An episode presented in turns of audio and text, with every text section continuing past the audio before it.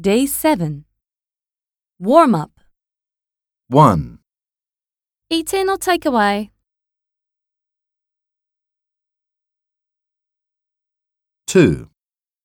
I'll have a bit of everything, thanks.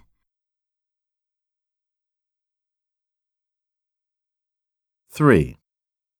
Yes, just log on to Cafe Supremo and use the password on the window sticker over there.